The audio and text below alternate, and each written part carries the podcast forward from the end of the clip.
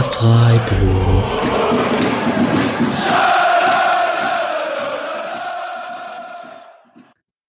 Dann sage ich Hallo und herzlich willkommen zur 101. Episode des Podcast Freiburg. Nach dem 12. Spieltag SC Freiburg gegen Eintracht Frankfurt. Leider die zweite Niederlage in Folge für unseren SC.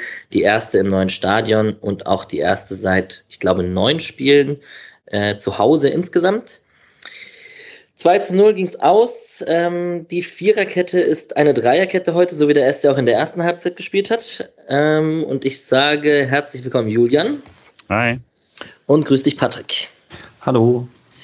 Genau, ich fange mal kurz einleitend an. Falls es der Fall sein sollte, dass hier neue Zuhörer dabei sind, weil wir einen tollen kleinen Artikel zu unserer 100. Episode im Heimspiel in der Stadionzeitschrift hatten. Ähm, herzlich willkommen. Das Podcast Freiburg, Freiburg Podcast, solltet ihr wahrscheinlich gemerkt haben oder ist wahrscheinlich nicht so das größte Rätsel. Wir nehmen hier die Spiele immer ausführlich auseinander. Der liebe Mischa, äh, der auch einen Blog hat, zerstreuung-fußball.de, ist heute leider nicht dabei, sonst wären wir zu viert, deswegen die Viererkette. Und genau, wir nehmen das Spiel auseinander, schauen dann auf den Spieltag, schauen auf die anderen Mannschaften des RSC, schauen auf die Leihspieler ähm, und blicken auf das nächste Spiel in dem Fall gegen Bochum. Ich sage das jetzt am Anfang einmal noch neu dazu. Ihr könnt dann am Ende bewerten, ob ihr das für sinnvoll erachtet oder nicht. Man kann den Podcast unterstützen. Auf unserer Website findet ihr einen Link zu unserem ähm, PayPal-Link und dann freuen wir uns über jede kleine ähm, Kleinigkeit, kleine Spende. Ähm, wir haben gerade Sticker bestellt, an alle treuen Hörer auch. Die könnt ihr gerne erwerben, könnt uns Bescheid sagen bekommt ihr kostenlos zugeschickt als kleines Goodie. Ist natürlich eine clevere Marketingmaßnahme nebenher. Ähm, wir freuen uns, wenn ihr die Sticker benutzt und sie irgendwo aufklebt und uns ein Foto davon schickt. Mal schauen, wie viel es werden. Ähm, wir sind gespannt. So, und dann wollen wir auch äh, gar nicht lang schnacken. Richtig getippt hat natürlich keiner, weil wir natürlich alle sehr optimistisch waren. Der Patrick ist noch mit einem Unentschieden ins Rennen gegangen. Die anderen drei haben alle gedacht, ah, easy macht der SC locker als haushoher Favorit. Und jetzt ist es so, dass der SC 2-0 verloren hat. Und mit wem fange ich an? Mit dem, der im Stadion war oder der, der in Frankfurt wohnt? Mit dem, der im Stadion war. Patrick. Ach, was willst du wissen? Ja, na, wie ist die Gemütslage einen Tag danach? Ach so, ähm, ja, geht, oder? Also. Oder willst du direkt über die Fanszene? Ähm, nee, okay. irgendwann später. Ich, ich okay. muss ein bisschen warm werden. Nein, ähm, keine Ahnung, ich war gar nicht so gefrustet ob das Spiel ist gestern. Also klar, ob das Ergebnis ist, aber ähm, ich fand jetzt ehrlich gesagt nicht, dass es so unterschiedlich war im Vergleich zu anderen Spielen diese Saison. Außer dass man halt diesmal keine Tore gemacht hat und vielleicht eher unglückliche Tore bekommen hat. Das lief jetzt diese Saison häufig genug andersrum. Ähm, war jetzt aber kein Spiel, wo ich danach irgendwie rausgegangen bin aus dem Stadion und dachte, okay, das, was wir bis jetzt an cooler Saison hatten, da habe ich jetzt die dramatische Angst, dass das alles wegfällt. Das war nicht so. Ähm, deswegen, klar, Niederlage immer scheiße und äh, gerade Heimniederlage war man nicht mehr so richtig gewohnt und äh, ich hätte mich auch dran gewöhnen können, dass wir uns nicht dran gewöhnen müssen. Aber es ist okay so. Und Julian, wie viel musstest du dir heute schon anhören? Ja, ging. Ähm, ich habe es mit einem Frankfurter auch äh, remote zusammengeschaut. Gibt ja dieses ganz nette The Zone Feature mit dieser Watch Party. Ähm, und ja, es ist natürlich für mich dann immer schon etwas extra frustrierend, wenn man es gegen Frankfurt verliert. Ähm, waren jetzt aber über, über die letzten zwölf Jahre, in denen ich hier bin, auch echt viele Spiele, ähm, also viel, sehr ausgeglichen insgesamt die Serie und irgendwie schon öfter so ein Spiel, wo nicht unbedingt die beste, bessere Mannschaft gewonnen hat. In den letzten Jahren hatte der SC auch öfter mal Glück in Spielen gegen Frankfurt mit dem Ergebnis. Und diesmal würde ich sagen, hat das gefehlt. Ich war dann schon ein bisschen genervter als Patrick, weil es dann, ach, weil es halt dann doch so ein klassisches Spiel war, wo ich die ganze Zeit das Gefühl hatte, dass, dass man es von den, von den rein spielerischen Qualitäten nicht verlieren sollte. Aber habe es dann auch relativ schnell abhaken können, darüber, dass es von der Saison her ähm, auch mal fällig war, dass man äh, ein Spiel, das so grob 50-50 sein mag, ähm, mal einfach alles gegen sich läuft. Ich denke, der SC hatte diese Saison durchaus das Spielglück. Und äh, dann ist es auch mal okay, wenn es so ausgeht. Aber ja, währenddessen war ich schon ziemlich genervt, dass dann auch tatsächlich in der zweiten Halbzeit, dass er nicht mal zum Anschluss rein ist und man das Gefühl hatte, dann könnte noch mal, äh, noch mal mehr Offensive gehen. Weil irgendwann wirkte auch die Mannschaft sehr gefrustet vom Spielverlauf. Wie geht's dir denn, Alex? Grenzenlose Euphorie verflogen oder noch da? Meine Großkotzigkeit immer vor den Spielen, die wurde natürlich, irgendwann musste sie bestraft werden.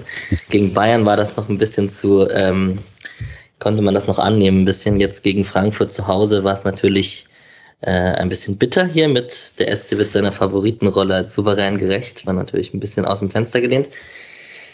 Ähm, ich bin ja mit dem, Grüße an den lieben Helge Thomas. Ich bin ja ein bisschen, mit dem habe ich ein bisschen auf Twitter diskutiert. Ähm, der war ja hier auch ganz am Anfang vor zweieinhalb, fast drei Jahren im Podcast zu Gast, als der Podcast hier angefangen hat.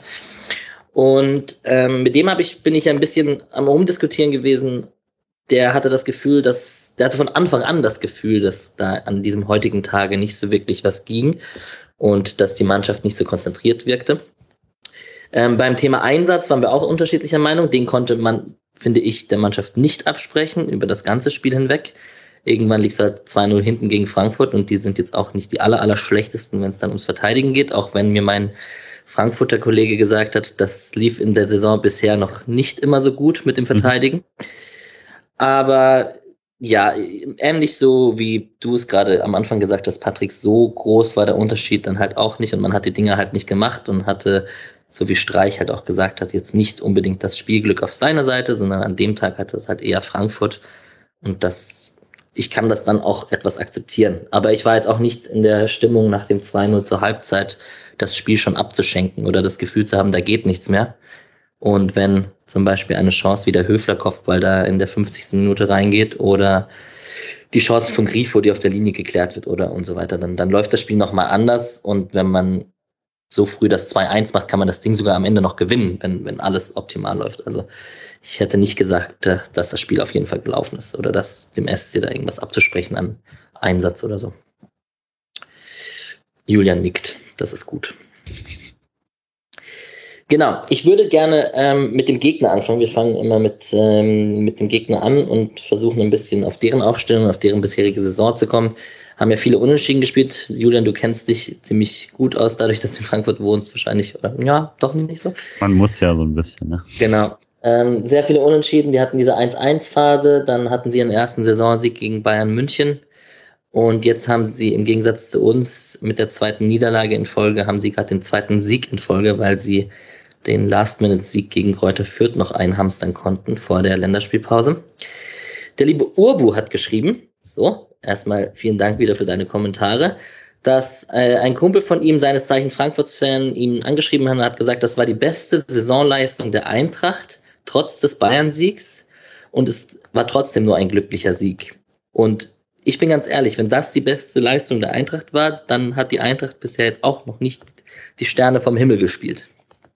Gibst du mir da recht? Ja, also ja. das war auf jeden Fall die beste Saisonleistung, die ich gesehen habe. Ähm, und ja, die Frankfurt-Saison lässt sich von den Ergebnissen her nicht so gut erzählen. Und der Grund, warum die Stimmung hier in Frankfurt auch schon ziemlich schlecht war in letzter Zeit, war dann eben auch gegen wen man gewonnen hat oder Punkte geholt hat und wie. Also klar, der Bayern-Sieg war super, aber das war eben vom Spielverlauf her klar, du brauchst immer Glück, um Bayern zu schlagen, aber das war schon enorm. Ähm, und äh, aber völlig okay gegen Bayern, das war, war gut, das hatten sie ja schon ein paar Mal, aber direkt danach dann eben gegen Hertha verloren und gegen Bochum verloren gegen Leipzig aus dem absoluten Nichts den Punkt geholt äh, und gegen Fürth eben auch gegen die ähm, doch klar schwächste Mannschaft der Liga äh, eben in der 94. dann den, den Siegtreffer noch gemacht, nachdem man nicht, nicht unverdient in der, in der äh, 90. oder so erst den Ausgleich bekommen hat. Ähm, das von jetzt, wenn man irgendwie nur drauf schaut, okay, äh, Euroleague gewonnen, Fürth gewonnen und jetzt Freiburg gewonnen oder so, sieht das richtig okay aus war aber jetzt auch nicht eben die Formkurve. Und da würde ich dann sagen, sie waren halt erstmals gerade in der zweiten Halbzeit wirklich stabil und ähm, hatten auch gerade am Anfang des Spiels äh, den Platz, den sie bekommen haben, dann auch mal mit äh, ganz, ganz ansehnlichen äh, Pässen genutzt. Und dementsprechend glaube ich, äh, was was neu war für sie war dann auch einfach mal, dass sie so ein, dass sie in vielen Sachen eben relativ abgezockt wirken und da kommt es natürlich dann gut, wenn du ein bisschen das Glück hast. Ähm, dass die Mannschaft gekämpft hat, ist nicht neu. Das haben sie die ganze Zeit gemacht. Also von der jetzt irgendwie intakt war die Mannschaft auf jeden Fall. Das ist dann, was man gerne liest auch irgendwie. Die haben sich nicht zerrissen oder so. Das fand ich schon die ganze Saison Quatsch. Das ist nicht erkennbar. Die spielen auch nicht gegen den Trainer oder so ein Blödsinn, sondern das lief halt einfach einiges noch nicht zusammen. Und äh, würde auch sagen, das war jetzt keine Glanzleistung äh, dafür, dass es das Beste war. Aber die sind sich halt wirklich am Finden und es ist deswegen so ein bisschen für mich besonders ärgerlich, dass man es nicht besser genutzt hat. Ähm, wirkt aber für mich auch so, als ob es in der ersten, also am Anfang, ohne da jetzt schon zu wegzugreifen, ähm, ganz gut eingestellt waren auf das, was Freiburg machen wollte. Da, genau das wollte ich gerade vorlesen von äh, mein lieber Ben Scholli auf Twitter. Der hat geschrieben, er hat das Gefühl, die Eintracht war sehr gut auf den SC eingestellt und hat das extrem diszipliniert runtergearbeitet. Fast Freiburg-like, kein linker Anker zu sehen. Mhm. Danach giftiges Umschalten der SG. Ich habe gerade die Aufstellung vom Fürth-Spiel von Frankfurt noch kurz offen. Und soweit ich das überblicken kann, sind nur Chandler für Durm und jetzt einer der drei Innenverteidiger für Hinteregger. Tuta, Endika und, wer war es noch? Hasebe. Ah, korrekt. Klar. Der auch überraschend sehr, sehr, also ich mag, mag ihn, aber hätte nicht gedacht, dass er so ein Spiel äh, jetzt spielen kann. Das war gut. Hase, ja, der ist äh, schon auch ein cooler Kicker. Den, den kann man ja eigentlich nur mögen, ne? Ja, also Patrick, wie hast du es denn gesehen im Stadion? Vielleicht sieht man da taktisch ein bisschen weniger als äh, im, vor dem Fernseher, logischerweise. Aber hattest du auch das Gefühl, dass Frankfurt gut eingestellt war? Oder war das dieses klassische, Micha wird es jetzt vielleicht erwähnen, äh, gespiegelte Aufstellungen treffen aufeinander und du hast dann irgendwie drei, fünf, na, drei, vier, eins, zwei oder drei, vier, zwei, eins, je nachdem, wie man es sieht, mit den Außenspielern halt einfach klare Eins gegen eins Positionierung. Ja, die Spiegelung hat Frankfurt sicherlich geholfen, weil extrem auffällig war, gerade im Stadion, mit was für einer Physis Frankfurt in dieses Spiel gegangen ist. Man, man sieht es eigentlich auch an den Statistiken, die teilweise absurd sind für Bundesliga-Verhältnisse. Also ähm, wenn man so Tackles attempted hat, Freiburg 14, Frankfurt 32, Blocks, Freiburg 12, Frankfurt 28. Das war äh, von der Intensität her von Anfang an. Also man hat sich in eine Situation gebracht, in der man immer wieder diese 1 gegen 1 Duelle suchen konnte. Und man hat echt, also der Fokus war sehr klar darauf erkennbar, dass man Freiburg einfach keine Zeit gibt, sondern immer direkt in den Zweikampf verwickelt. Ähm, und ich finde, das ist schon eine mutige Herangehensweise gegen eine Mannschaft äh, wie Freiburg, die dieses Jahr eigentlich gezeigt hat, dass sie im Spielaufbau dann auch Lösungen finden kann. Und ich finde, man hat nach also ohne jetzt zu sehr vorwegzugreifen, hat man dann auch immer wieder in Phasen des Spiels gesehen, dass das auch ordentlich hätte ins Auge gehen können, weil gerade nach den ersten 10 bis 15 Minuten hat sich Freiburg da immer mal wieder rausgespielt. Und wenn du halt so aggressiv anläufst und immer in 1 gegen 1 Duellen, dann hast du halt gleich Räume hinter dir, wenn ein Mann mal überspielt ist.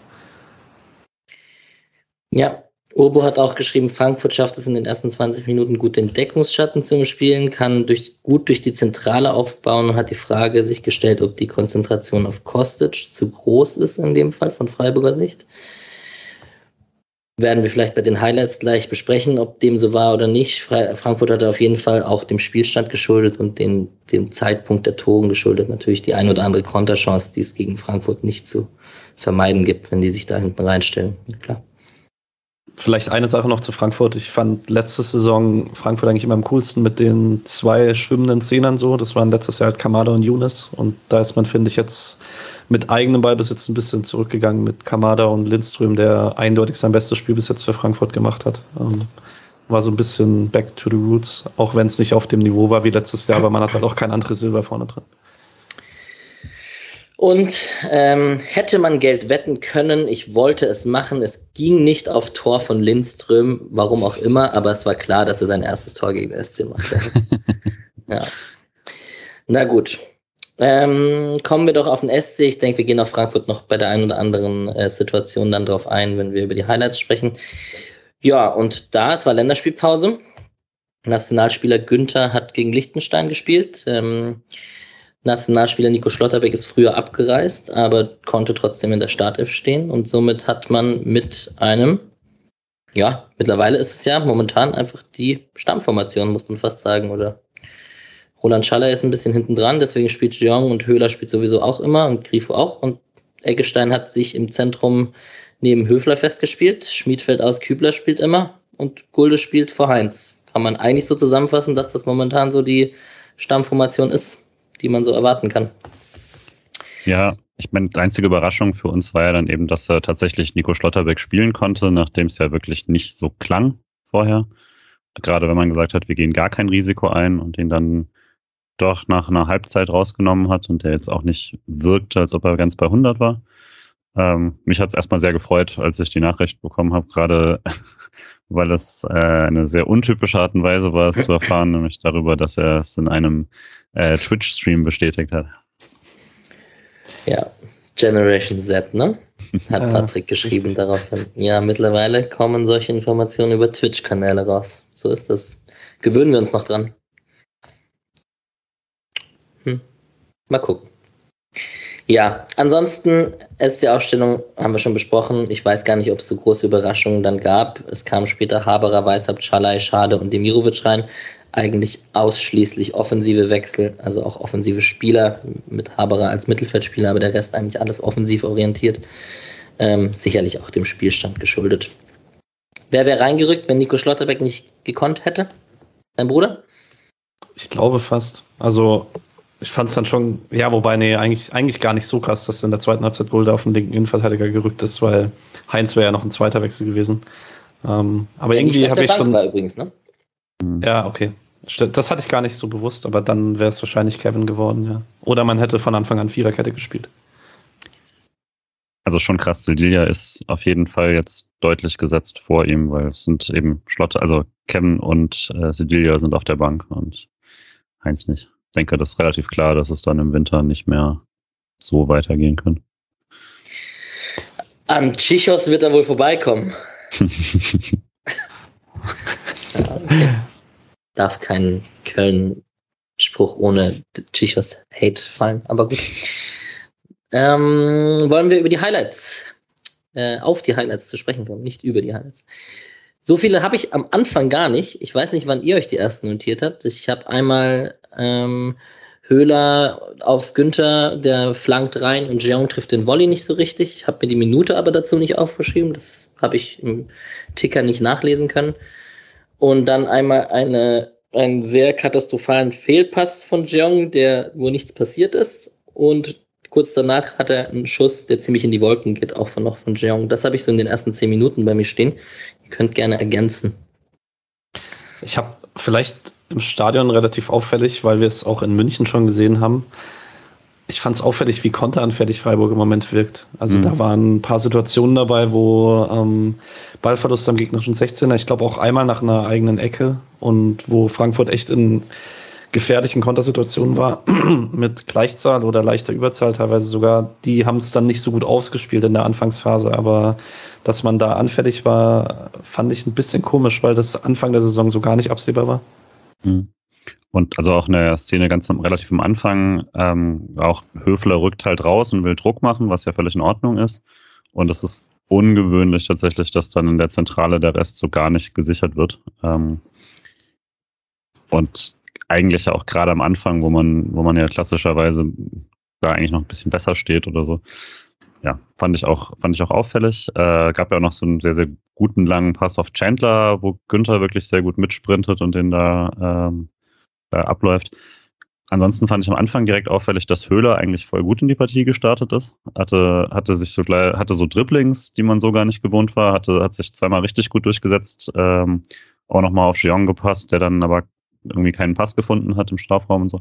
Ähm, also fand da eigentlich war ich, war ich ganz angetan vom Beginn. Und das hat sich auch für mich so durchgezogen, dass er, äh, dass in der ersten Halbzeit Höhler wirklich sehr gute Aktionen hatte. Ja, Höhler auch Frankfurt spielt ja tatsächlich die Dreierkette, finde ich, wenn sie Hasebe spielen, noch ein bisschen sehr wie den klassischen Libero. So, weil mhm. wenn Höhler sich dann hat fallen lassen ins Mittelfeldzentrum, dann hat er da einen Ball bekommen und Hasebe rückt halt nicht mit. Das ist bei, wenn Lienhardt den Mittelmann spielt, der rückt mit dem Stürmer meistens mit raus, was ja auch beim 1-0 später passiert. Ja. Ähm, und dadurch hat er dann so Bälle in so Räumen bekommen. Und ich erinnere mich bei Höhler, ich musste da auch am äh, Sonntag im Stadion nochmal dran denken daran, dass wir in der letzten Saison noch drüber gesprochen haben, wenn er im 4-4-2 einen zweiten Stürmer gespielt hat, dass wir gesagt haben, okay, er besetzt die Räume eigentlich ganz klug, dass er die Bälle da bekommt, aber er ist dann halt kein Waldschmidt, wenn es darum geht, dann ins Dribbling zu gehen und Richtung Strafraum zu dribbeln oder den richtigen nächsten Pass zu spielen und den Gedanken hat man irgendwie nicht mehr, sondern er trifft dann nicht immer, aber zu einer großen Prozentzahl die richtige Entscheidung und der Schritt ist schon sehr krass. Ja, ist mir natürlich auch aufgefallen. Die neuen Hörer, ja, Höhlerliebe ist am Start. Ähm, ich fand interessant, wenn wir jetzt gleich, dann ist Höhler auch für die erste Halbzeit kurz ähm, abgefrühstückt quasi. Ich fand, er hat sich äh, sehr aufgerieben ab irgendeinem Zeitpunkt, auch in den Zweikämpfen und hat auch ein bisschen dagegen gehalten, wurde auch gefault, hat dann auch ähm, die Zweikämpfe angenommen und quasi Jetzt, ich weiß gar nicht, ob da auch Fouls dabei waren. Es waren sicherlich auch ein, ein, ein, zwei Fouls dabei. Aber er hat auch immer so schön seinen Körper reingelegt, was Höhler eben auch oft sehr gut macht. Ähm, ja. Vielleicht kommt nächste Saison noch der Abschluss. Jetzt hat er das mit dem in den Halbräumen von Waldschmidt gelernt. Wenn er dann noch den Abschluss nächstes Jahr dazu lernt, dann äh, können wir alle zufrieden sein, glaube ich. Hm. Genau. So, elfte Minute habe ich auf jeden Fall auch wieder relativ konteranfällig. Ähm, Lindström wird von Kamada geschickt und Flecken hält gut mit der Fußabwehr aus relativ spitzem Winkel, aber er macht es gut, Flecken auf jeden Fall. Da ist mir auch dann zum ersten Mal auch dieses, diese Aktion von Nico Schlotterbeck aufgefallen, der arg ungestüm rausgeht. Und Patrick, wenn du von Konteranfälligkeit sprichst in diesem Spiel, es hat ja oft den SC auch ausgemacht, dass man mit Nico Schlotterbeck hinten einen hat, der sehr schnell ist. Und wenn der jetzt aber dauernd ungestüm in die Zweikämpfe geht und sie dann vielleicht verliert, dann fehlt er natürlich hinten, um das abzulaufen wieder. Also die Situation ist auch das perfekte Beispiel dafür. Also das war ja direkt vor der Süd, das heißt für mich ganz gut zu sehen. Und ähm, ich behaupte einfach mal, wenn er komplett fit ist und einen guten Tag hat, drückt er da eine halbe Sekunde früher raus. Aber er guckt sich so kurz an, entscheidet sich dann doch rauszugehen und ist dann einen Tick zu spät. Und das gab es diese Saison einfach so nicht. Ja.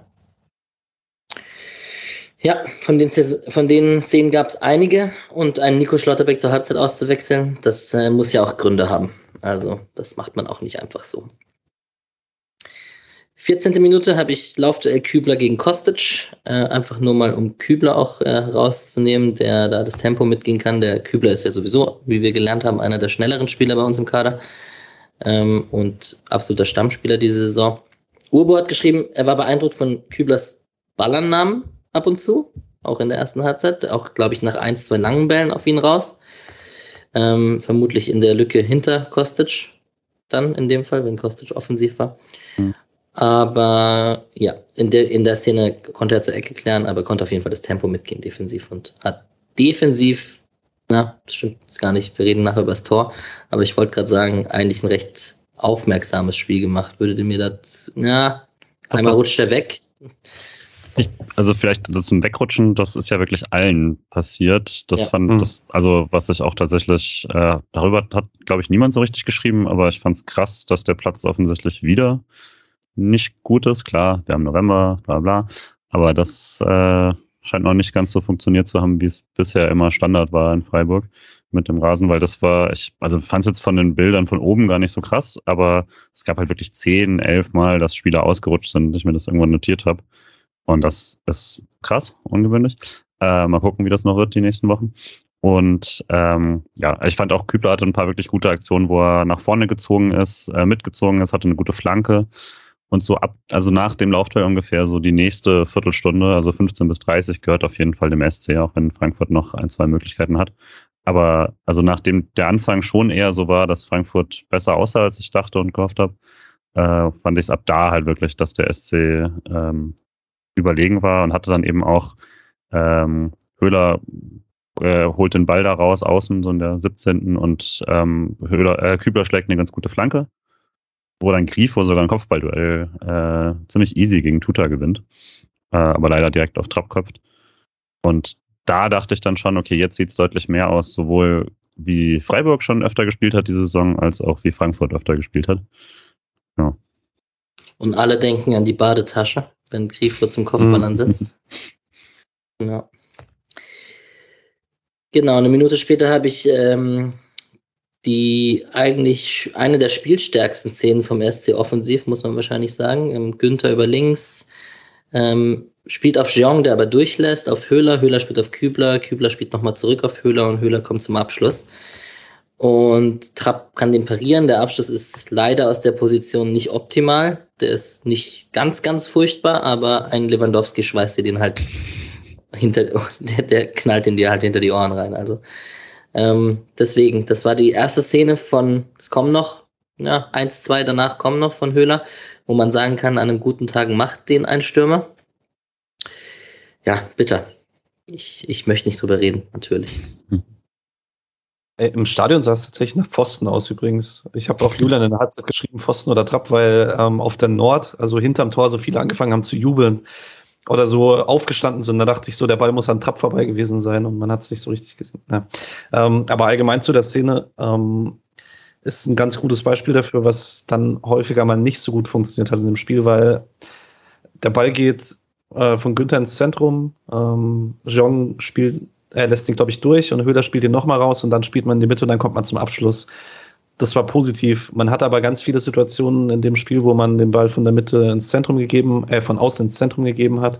Man hat dann gut nochmal nach außen verlagert, hatte da freie Außenspieler oder einigermaßen freie Außenspieler und dann kam entweder eine uninspirierte Flanke oder man hat nochmal zurückgespielt oder so und man ist aber nicht so richtig zum Abschluss gekommen. Das lag auch daran, dass Frankfurt das Zentrum ganz gut dicht bekommen hat ähm, und dann halt dann auch häufiger mal Blocks entstanden sind oder so, aber das war so eine der wenigen Szenen, finde ich, wo man aus einer Ballbesitzphase wirklich einen Abschluss kreiert hat, der halt aussichtsreich war.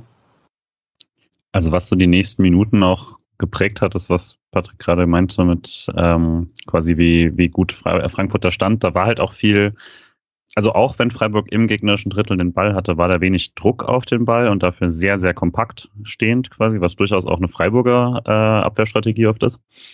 Ähm, und ja, da war es dann öfter mal ein bisschen schade, weil die Ideen waren dann auch da. Auch gerade so Grifo Höhler hatten ein paar richtig gute Kombinationen dazu. Ähm, und dann immer, immer, immer der eine Pass, der dann noch durchkommen müsste oder äh, die Flanke, die dann äh, aus der ganz guten Position kommt, die haben dann nicht so funktioniert. Und ich glaube auch die sehr, sehr hohe Zahl von, von Flanken von Freiburg ist eben das Resultat auch davon, dass man da durch die Mitte äh, wenig wenig Chancen hatte in der Zeit. Und ähm, später hat sich das so leicht verändert, würde ich sagen. Da hat man es dann leider weiter trotzdem über außen versucht. Aber da, also gerade so 20. bis 30. waren eben sehr viele von der Arten. Aber Freiburg hat sich da halt auch wirklich festgesetzt. Und da kamen dann eben auch ähm, ja, eigentlich fast alle guten äh, Chancen der Zeit raus. Ähm, also 24. gab es ja nochmal eine wirklich große Chance für, für den SC, äh, wo man wirklich von ganz hinten sich rauskombiniert hat und Schlotterbeck auch mit in den Angriff gegangen ist und ähm, Kübler dann in die Mitte gezogen ist und Grifo den Ball so reingeflankt hat, dass eigentlich frei, drei Freiburger am 5-Meter-Raum rankommen könnten, aber keiner rankommt und äh, Trapp leider im Gegensatz zu Flecken später den Ball am langen äh, Pfosten dann noch, ähm, noch abwehrt und wieder keiner für den Abpraller da ist. Da war es dann schon ein bisschen Pech, würde ich sagen, dass sowas dann halt mal nie zum SC gesprungen ist. Yes, ich hatte dann noch einen Freistoß von Günther, der katastrophal geschossen wurde und ähm, der Konter von Frankfurt zum Glück von Kostic ebenso ziemlich schlecht ausgeführt wurde, aber das war das, ähm, wo Patrick gesagt hat vorhin mit, ähm, hätte Frankfurt die Konter besser ausgespielt, wäre das da auch nochmal ähm, brenzliger geworden. Ja, und dann habe ich ja, kurzer Jakic-Fernschuss auf Flecken und dann kommt eigentlich in der 30. Minute die, das mögliche Hand nach der Eggestein-Flanke. Ich glaube, da kann man aber auch recht schnell drüber springen und sagen, alles, alles gut so und auch gut, dass es dafür dann, ja. Ja, auf gar keinen Fall. genau. Ähm, genau, ich hatte vielleicht noch eine Frage zu Cheong, weil Ubo das auch gefragt hat. Ähm, der, der Jean war ja generell sehr umtriebig in den ersten 20, 30 Minuten, also viel unterwegs und ähm, auch, auch viele Bälle bekommen. Ähm, Frage von Urbo, ist Streich in den ersten Minuten zufrieden oder unzufrieden mit Jean? Sein Name hört man ständig rufen. Ist mir nicht aufgefallen. Kann keiner beantworten. Ich fand ihn in der ersten Halbzeit eher schwach aus Stadion-Eindruck, aber eher, eher subjektives Gefühl. Aber ich hatte das Gefühl, dass ihm jetzt nicht so viel gelungen ist, dass er Ja, eigentlich ist er, ist er ja so zusammen mit Grifo der Spieler, von dem man sich damals wünscht, wenn man häufig den Ball in Strafraumnähe hat und der Gegner den Raum eng hält, dass er dann mal ähm, auf engem Raum vielleicht mal eine gute Lösung findet und das kam, wenn dann eher nicht von ihm in dem Spiel. Alright, dann kommen wir mal zum ersten Gegentor. Ne? Ähm, Lindström. Ich weiß gar nicht, wie man das erklären soll. Also es, es fängt an mit einem ganz vertikalen Ball von Kamada aus der Verteidigung raus. Und ähm, ich glaube, es ist in dem Hasebe. Fall eben nicht. Hasebe. Äh, was habe ich gesagt? Kamada. Wow. Das war kein äh, Racial Profiling an dieser Stelle. Das möchte ich ausdrücklich sagen. Nee, es war natürlich Hasebe von hinten raus, äh, der einen vertikale, vertikalen Ball durch, durchs ganze Mittelfeld spielt. Und Lienhardt ist in dem Fall derjenige aus der Dreierkette, der komplett rausprescht und quasi so den Zweikampf verliert oder den Ball nicht gewinnt. Was dann am Ende aber rauskommt, ist für mich ein Kacktor. Also mhm. ich weiß nicht, drei gegen einen und Kübler hat ihn und schießt den Eggestein an und dann prallt der Ball so wieder vor Lindström. Also pff, zäh, zähe Angelegenheit. Ich würde halt vor allen Dingen, verliert Lien hat den Zweikampf ist es nicht sogar so, dass er eigentlich auch ganz gut am Ball ist und dann hm. Lindström angrätscht und Kübler macht das dann Das müsste ich mir jetzt nochmal anschauen. ja, ja, also es ist auf jeden Fall wirklich bei, in allen Situationen echt unglücklich, weil, also erstmal, dass Lienhardt da rauskommt, ist ja völlig richtig. So spielt der SC immer und das funktioniert sehr gut diese Saison. Äh, und ist eigentlich auch zuerst am Ball. Und dann macht, ist auch guter Einsatz von, ich glaube, Kamada tatsächlich diesmal. Ähm, und weil Lindström kommt ja dann erst ins Spiel nach dem, nach dem Pass quasi. Ähm, und das ist schon so leicht unglücklich, aber mein Gott, dann hat man trotzdem noch eine Situation, die man eigentlich ganz gut verteidigen kann. Ähm, finde dann, also Lindström zieht ja dann so Richtung Tor und Eggestein ist mir dann so eine Spur zu langsam, weil der ist eigentlich bei vorher äh, Jakic, zieht da von ihm ein bisschen weg quasi und ähm, kommt da, dadurch hat er erst so ein bisschen den Platz. Und dann ist es wirklich super unglücklich. Also, dass Kübler da rein geht, ist völlig richtig. Äh, spielt ihn sogar relativ klug. Also man sieht es ja in der Slow-Mo, dass er ihn eigentlich wirklich so wegchippt, dass genau das, was passiert, nicht passieren sollte. Ähm, also dass auch jetzt nicht irgendwie zu einem Frankfurter spielt oder so. Und dass er dann wirklich genau an Eggestein knallt, ist extrem unglücklich. Ja, also viel, ich weiß wirklich nicht, was so groß ist, außer vielleicht eben Eggestein ein bisschen, bisschen schneller zurück, aber selbst das ist halt, natürlich rechnet er nicht damit, dass Lina da nicht rankommt. Ja, einfach ein richtig blödes Tor. Ja, dem habe ich nichts hinzuzufügen. Es gibt einen direkten Gegenzug, ähm, wo Jeong das Laufduell dann nicht ganz oder er kommt nicht mehr ganz an den Ball. Er könnte ihn fast reinspitzen noch gegen Trapp. Ähm, wer den Ball da gespielt hat, ist mir tatsächlich, weiß ich gar nicht mehr ganz genau, auf Jeong. Auf jeden Fall hat ihm da so ein Ticken Schnelligkeit gefehlt. Dann gab es Kostic auf Kamada, der drüber schießt. Ähm, da habe ich mir nochmal aufgeschrieben, in der Phase auch da nochmal, obwohl man eins noch hinten lag, dass Höhler da diese gallige Phase hatte, wo er versucht hat, so ein bisschen in den Zweikämpfen dagegen zu halten und auch das Spiel mitzudrehen. Ja, und dann vor der Halbzeit, 43. Minute, Patrick, du darfst. Mm. Das ist so ein klassisches Tor, was du, glaube ich, am Stadion noch früher siehst als am Fernseher. Weil als der Ball zum ersten Mal auf dem Boden ausschlägt, denke ich mir schon so, fuck. ähm, weil irgendwie, das ist wie in Zeitlupe passiert. Also ich weiß, ich habe jetzt heute nichts gelesen. Ich habe vorhin gesehen, dass Julian was verlinkt hat äh, von dem lieben Sascha bei Twitter, ähm, zwecks Torwartfehler oder nicht. Ähm, ich weiß, Flecken sieht auf jeden Fall nicht so gut aus. Ich, äh, was man nochmal ganz gut gesehen hat im Real Life. Ähm, also ich habe es mir noch einmal angeguckt, äh, die beiden Tore. Und bevor Kostic den Freistoß, Freistoß ausführt, äh, brüllt Flecken sehr energisch, dass die Abwehr weiter rausschieben soll. Ähm, aber sie schieben dann halt nur bis knapp hinter die 16er Linie. Vielleicht passiert es nicht, wenn sie noch ein bisschen höher stehen, weil Flecken dann noch mehr Zeit hat zum Reagieren darauf, wie der Ball aufspringt oder so. Aber ja, ist halt irgendwie ein ekelhafter Ball für einen Torhüter, aber gleichzeitig finde ich, dass Flecken sich auch, also er reagiert schon arg spät dafür, dass äh, Tuta gar nicht so nah am Ball dran ist. Also in der Kreisliga war, ja, war ja zu erwarten. Erstmal äh, Kreisliga Alex liebt es, wenn die Freistöße von ihm selbst so kommen, weil so sollen sie natürlich kommen. Wenn keiner drankommt, müssen sie hinten reinfliegen. Aber wenn die jetzt nicht so weit rausrücken, übrigens, dann kommt auf jeden Fall irgendeiner ran. Vielleicht auch ein Verteidiger. Also, das ist, ist natürlich eine Abwägungssache. Also, entweder schiebst du so weit raus und der Torwart hat noch mehr Freiheiten da hinten, oder du schiebst noch ein bisschen weniger raus und ein Verteidiger kommt vielleicht auch eher ran als ein Stürmer. Das kann natürlich beides sein. Ähm, in der Kreisliga stellst du dich eher hinten rein und köpfst das Ding hoffentlich einfach irgendwie raus. Aber ja, also bitter. Ich, also gut, gut getreten von Kostic. Ich bin nicht der größte Kostic-Fan oder finde er ist ein bisschen zu sehr gehypt, aber das kann er natürlich. Ja, war ein geiler Ball. Flecken selber hat ähm, ziemlich, hat, hat sich da auch durchaus mitten die Schuld genommen. Also ich würde auch auf jeden Fall sagen, es ist kein, kein irgendwie klarer Fehler, also der irgendwie jetzt auf, komplett auf seine Kappe geht, sondern auch eine sehr unglückliche Situation wieder. Aber was er halt hätte, was er selber sagt, ist, dass er schneller hätte zurückkommen ähm, müssen als er quasi sieht, dass, dass genau so eine Situation entsteht. Weil wenn er auf der Linie steht, klar, dann ist der Winkel noch ein bisschen weiter, aber dafür hat er diese Viertelsekunde mehr Zeit, die ihm normalerweise reicht, daran zu kommen. Und ähm, das mit das Einzige, weil ich es auch ein paar Mal gesehen habe jetzt online mit, äh, ja, Tuta ist ja gar nicht so knapp dran. Also ich finde nicht, dass er das sehen kann von sich, wie nah er jetzt drankommt, weil das, da ist ein langes Bein, das zum Ball geht und am Schluss sind das 30 Zentimeter, was da fehlt.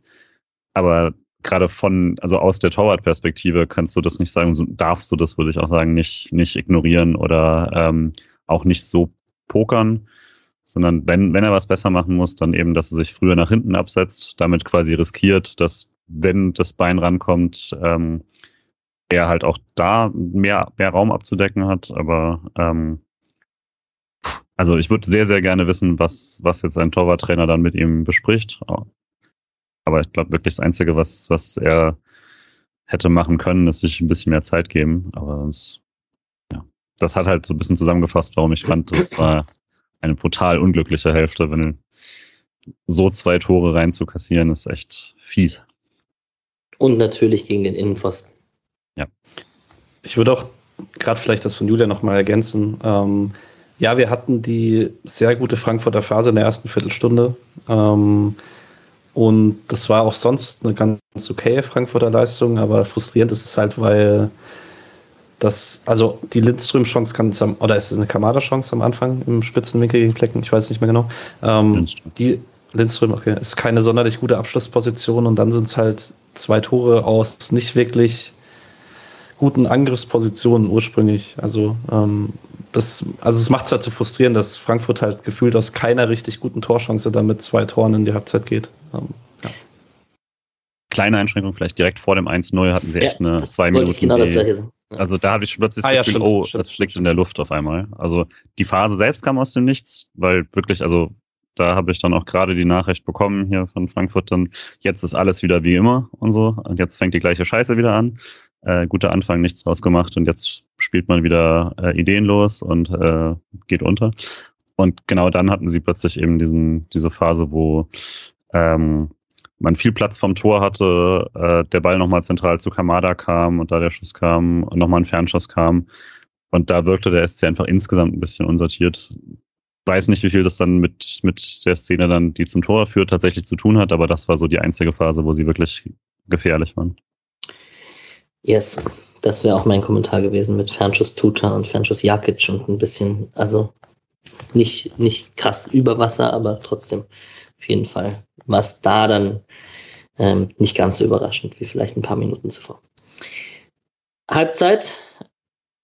Ich wollte irgendeine, es ist schade für Nico, Wortwitz machen. Ich okay, wir ignorieren das einfach an dieser Stelle.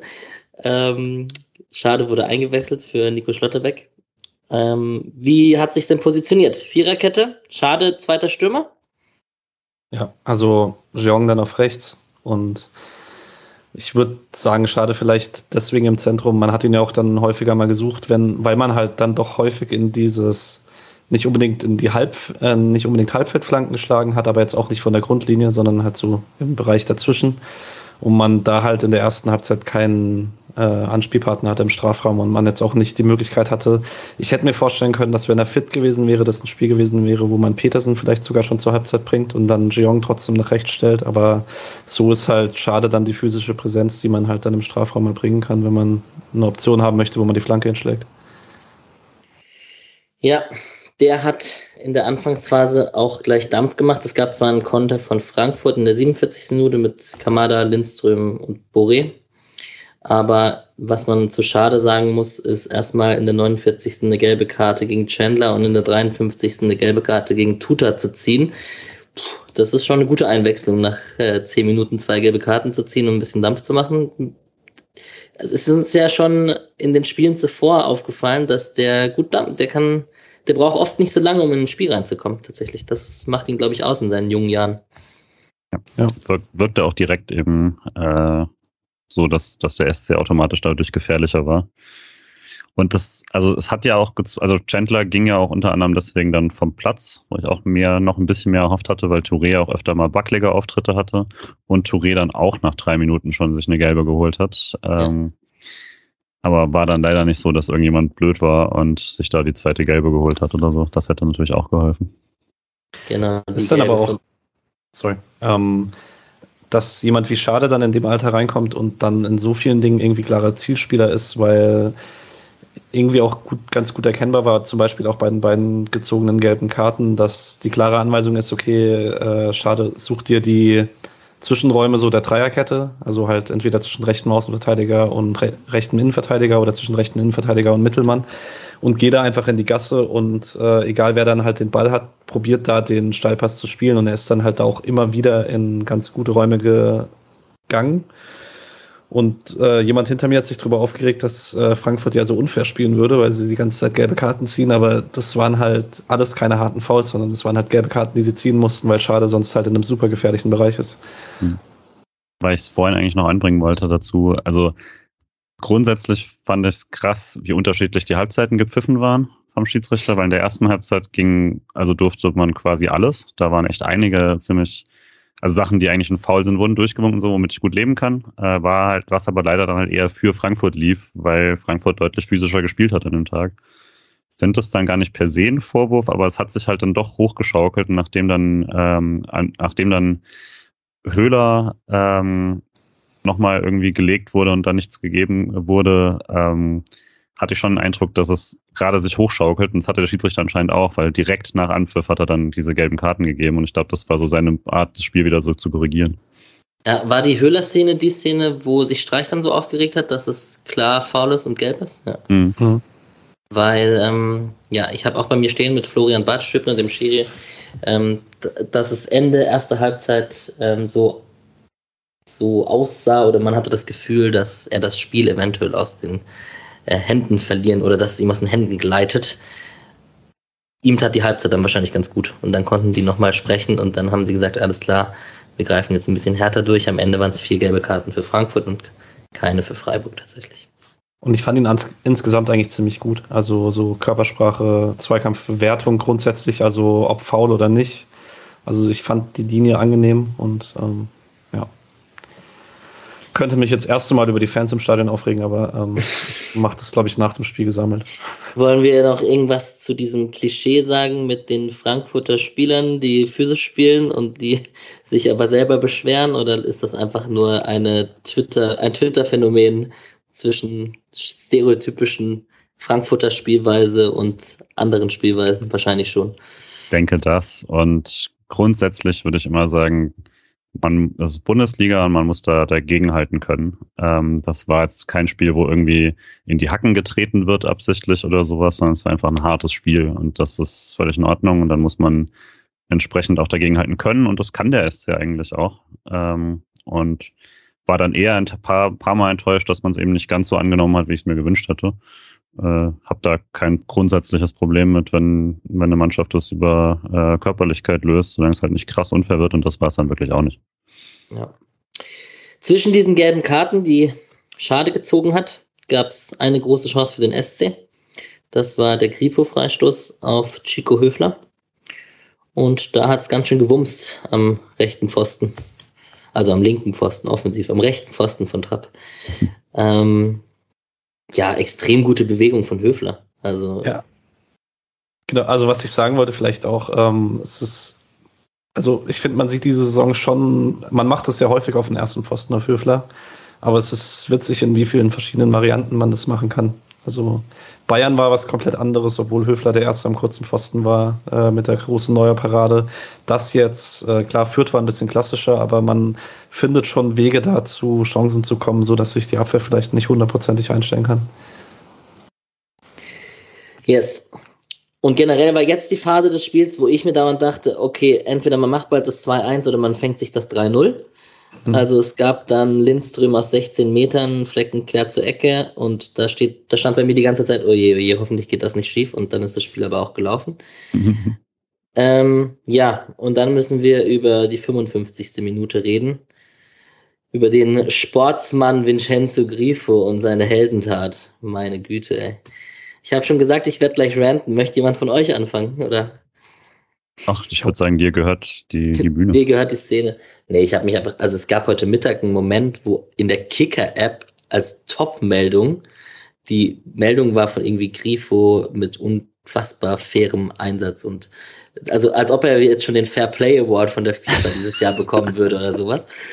Und ähm, naja, für mich war es halt einfach nur eine Schwalbe. Er merkt, dass er nicht so krass getroffen wurde.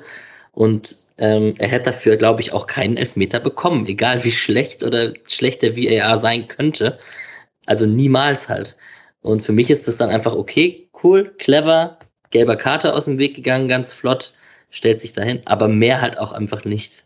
In keiner Art und Weise. Und dann wird der von der Zone nach dem Spiel dazu interviewt. Dann wird der überall danach gefragt. Im Kicker steht es als Hauptmeldung auf der Startseite. Ich denke mir so, hä, wollt ihr mich alle verarschen? Er hat einfach nur die Situation schnell erkannt und das ist nicht Sportsman-like, wow, krass. Also. Glasner hat anhand der Szene den hohen Charakter des SC ja, Freiburg da hört es bei mir Trainers. komplett auf. Also wirklich. und dann wird man wieder als Freiburg-Fan in so eine Bubble gestellt, dass man hier immer viel gut verein und oh, was, was man bekommt nur positive Nachrichten ab und so. Aber also wirklich, hat bei mir jegliches Verständnis aufgehört. Ja. Also zwei Sachen dazu. Erstens bist du dir nach Bremen-Schalke am Samstagabend so sicher, dass es keine Elfmeter gegeben hätte. Ähm, Touché. Touché. Und ähm, also ich habe mich einfach, warum geht er zu Boden? Es, es hat mich so aufgeregt einfach, weil ähm, Chandler ist draußen aus diesem Zweikampf und Grifo ist an der Grundlinie und hat in der Mitte zwei Leute. Und es ist einfach, also mich hat es erstmal seine Aktion aufgeregt, weil man, man geht in Zeiten des VARs als Profi nicht auf den Boden aus, es gibt einen Kontakt. Punkt. Das ist einfach dumm, du hast keinen Vorteil dadurch.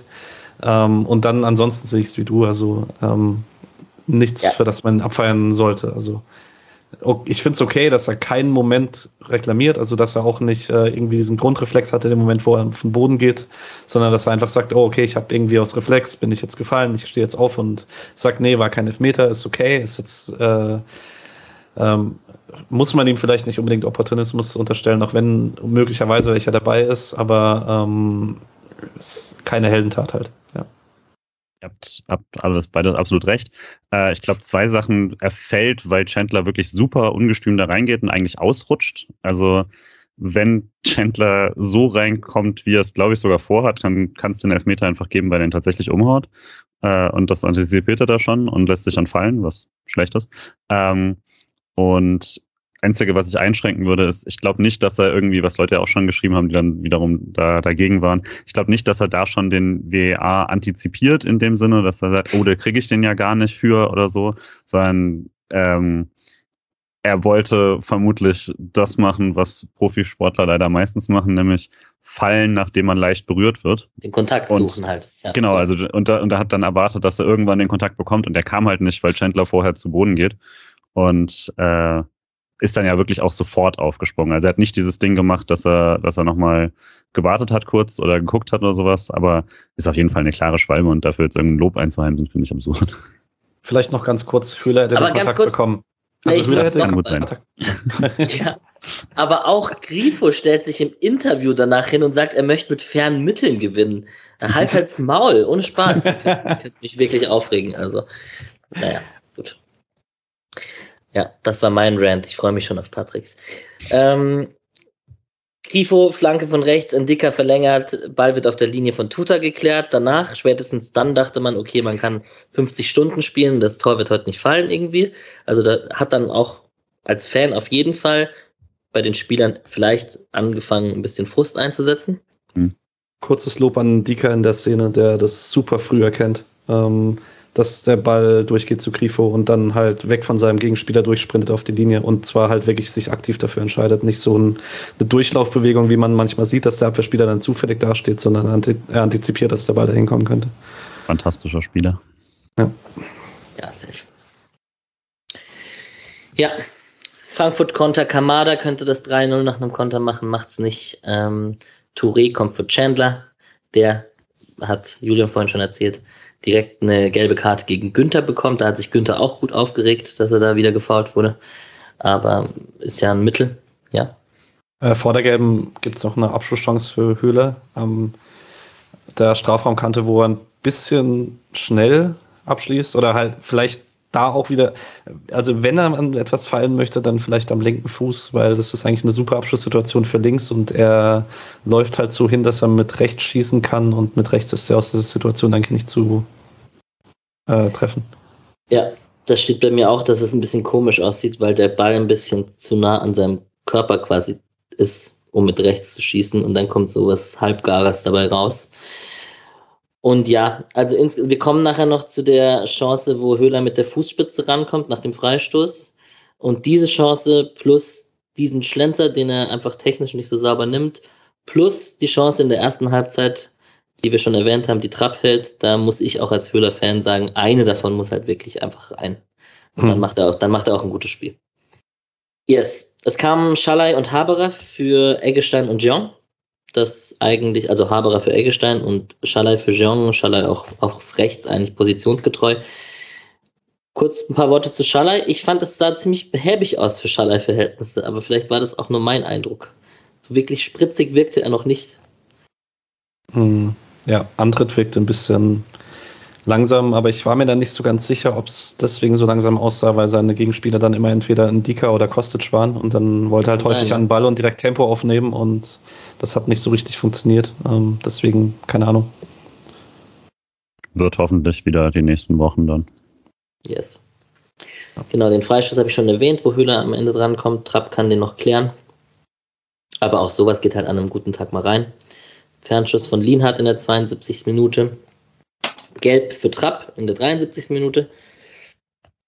Und dann ist tatsächlich so viel gar nicht mehr passiert in der Schlussphase, Patrick. Ja, eine Konterchance noch für Frankfurt. Ähm, ja. Die Kübler klärt? Ja, ja. Ja, genau.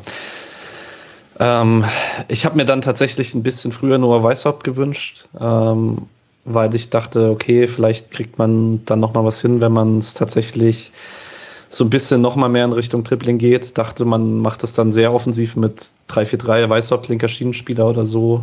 Äh, Günther noch eins nach vorne schieben oder so. Also man hätte ein paar Möglichkeiten gehabt, dann kam Weißhaupt, das war dann auch nicht so erfolgsversprechend, weil er auch auf rechts dann ran musste und das gleiche Problem hatte wie Schallei, dass er irgendwie ins Tempo gehen wollte im Dribbling und dann war das Dribbling auch schon vorbei. Mhm. Ähm, ja, aber allgemein, wie du vorhin gesagt hast, die Phase so 50. bis 60., 65. vielleicht noch. Da hatte man das Gefühl, okay, hier könnte jeden Moment was passieren und dann wäre das Spiel auch anders gelaufen. Ähm, dann ist auch noch genug Zeit. Um dann ist auch noch genug Zeit. Ähm, genau, aber ja, ich weiß nicht, ich glaube, jetzt ist auch der richtige Zeitpunkt, um kurz was über die Fans zu sagen. Ähm, Eine Sache noch. Ja, wir sind gleich genau. mit den Highlights fertig. Mhm. Ähm, ich fand es noch interessant, dass selbst bei so einem Spielstand Demirovic erst in der 90. Minute kommt. Ähm, spricht wirklich, wir haben es jetzt echt schon mehrfach gesagt, dass es noch nicht Demirovics Saison ist. Aber vielleicht tun ihm auch die Länderspielreisen nicht gut in Phasen, wo es nicht so läuft, dass er dann da sein könnte und sich einfach zeigen könnte über einen gewissen Zeitraum, sodass man mit ihm arbeiten könnte, wie Streich das immer so schön sagt. Aber ähm, ja, also finde ich schon fast ein bisschen erschreckend mittlerweile, dass er dann erst in der 90. Minute kommt und Schade und Weißhaupt und alle vor ihm kommen, auch wenn das ja. was mit der Position zu tun hat. War auch nur eine Minute drauf und dann ja. Frustfaul gezogen und so. Ja. Genau. So, jetzt darfst du. Ja, ähm, es war halt auch in der Schlussphase, es kam keine Dynamik mehr, keine Dynamik, ey, äh, keine Dynamik mehr vom Publikum irgendwie, sondern ähm, das lief dann so langsam aus und also die Südtribüne gestern war ein riesiger Abfuck. Also ähm, die aktive Fanszene war nicht aktiv, weil sie gesagt haben, okay, nee, unter 2G-Bedingungen, wir unterstützen die Entscheidung, aber wir supporten nicht so wie normalerweise. Und die aktive Fanszene hat normalerweise so, oder Julian, du kurz? Mit, mit den wegen der Maskenpflicht auch, ne? Also ah, wegen 2G war ja, auch, 2G genau. war ja genau, vorher. Stimmt, stimmt, stimmt. Da genau, waren sie ja schon. Also, genau, sorry. Gute Einschränkung. Ähm, und die aktive Fanszene bei allen Kritikpunkten, die es gibt, die man auch äh, zu Recht immer mal wieder anführen kann, ähm, hat eine gewisse reinigende Wirkung auf einen Fanblock während eines laufenden Spiels. Ähm, da werden dann äh, Gesänge, die unter die Gürtellinie gehen, äh, werden unterbunden. Ähm, Gesänge, die einfach nichts mit Support der Mannschaft zu tun haben, werden unterbunden. Man kann dann zwar auf der anderen Seite vielleicht auch Dauergesänge mal äh, kritisieren, aber das ist halt deutlich weniger nervig als das, was gestern passiert ist. Also ähm, wir hatten mehrere Gruppen vor uns, die ähm, während des ganzen Spiels immer wieder äh, hängt sie auf die gelbe Sau gegenüber dem Schiedsrichter gesungen haben. Ähm, was im Freiburger Stadion jetzt nicht mehr unbedingt so üblich ist. Das Highlight war dann, als Indika auf dem Boden lag und äh, dafür ein, zwei äh, Zeilen mal hängt sie auf die schwarze Sau gesungen wurde. Ähm, und ich weiß, dieser Rant wird jetzt in die völlig falsche Richtung gehen, weil ich glaube, dass solche Leute nicht unseren Podcast hören, aber ähm, und ich habe selber heute vielleicht auch ein bisschen schlechtes Gewissen, weil ich mir denke, okay, eigentlich äh, möchte ich, dass wir eine Gesellschaft sind, die solche Sachen outcallen und sagen, Leute, wir wollen sowas nicht in der Kurve haben, aber ich weiß, dass es scheiße ist, dass man das vielleicht als Einzel- oder als zwei Personen nicht macht gegen eine Gruppe von 10 oder 15 Leuten, weil du halt nicht unbedingt Lust auf den Stress hast, aber das ist einfach ein Verhalten, das ich nicht in der Kurve haben möchte. Das ist äh, ein Verhalten, das ich nirgendwo haben möchte. Ähm, ich fange dann gar nicht damit an, dass äh, irgendwie eine Maskenpflicht äh, so eingehalten wurde wie gar nicht. Also wenn das jeder Dritte oder Vierte sich dran gehalten hat, war viel. Zumindest auf der Süd. Ähm, ich fange auch nicht damit an, dass die, der Support ab der 75. Minute daraus bestand, äh, dass irgendwie die halbe Süd sich dafür gefeiert hat, dass sie singt, ohne Trab fahren wir zur WM. Es gab keinen Support mehr für die eigene Mannschaft. Es gab nur noch irgendwie schlechte Verlierergesänge gegen Frankfurt und ganz ehrlich, Leute, wir sind einfach besser als das. Das ist einfach äh, einer Freiburger Fankurve unwürdig in ganz vielen Dingen ähm, und keine Ahnung, ich kann mich nur sehr, sehr herzlich bedanken. Ich habe äh, ein paar Leute von der Synthesia noch gesehen, die waren äh, halt ohne Organisation im äh, Stadion und die sind zu der Gruppe, die das immer wieder forciert hat, gerade die ähm, beleidigenden Gesänge, die ähm, sexistischen Gesänge und so weiter, die sind nach dem Spiel dahin und haben die outgecallt. Ähm, da sind ein paar Ordner nötig gewesen, dass die Jungs nicht ordentlich auf die Fresse bekommen haben.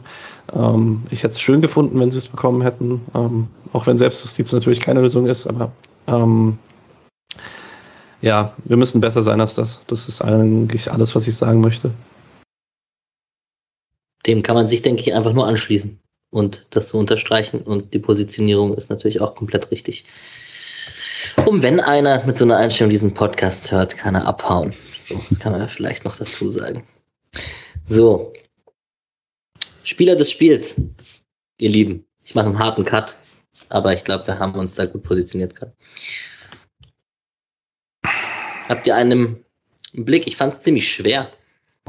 Hm. Ich wollte vielleicht noch zu Einzelleistungen sagen, äh, Lukas Höhle ja. hat 24 Zweikämpfe geführt das, äh, und hat davon 17 gewonnen. Das ist äh, schon krass.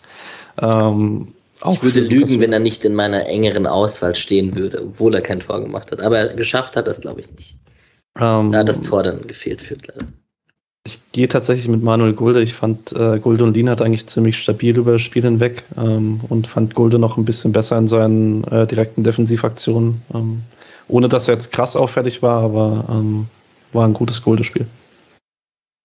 Ich würde Lienhardt nehmen, weil ich ihn auch im Spielaufbau wieder gut fand und ja, hat mir aber auch schwer getan. Ich fand auch Grifo ziemlich auffällig und meistens gut. Äh, hatte viele gute Pässe, hat ein paar Mal natürlich verloren, aber das ist ja üblich.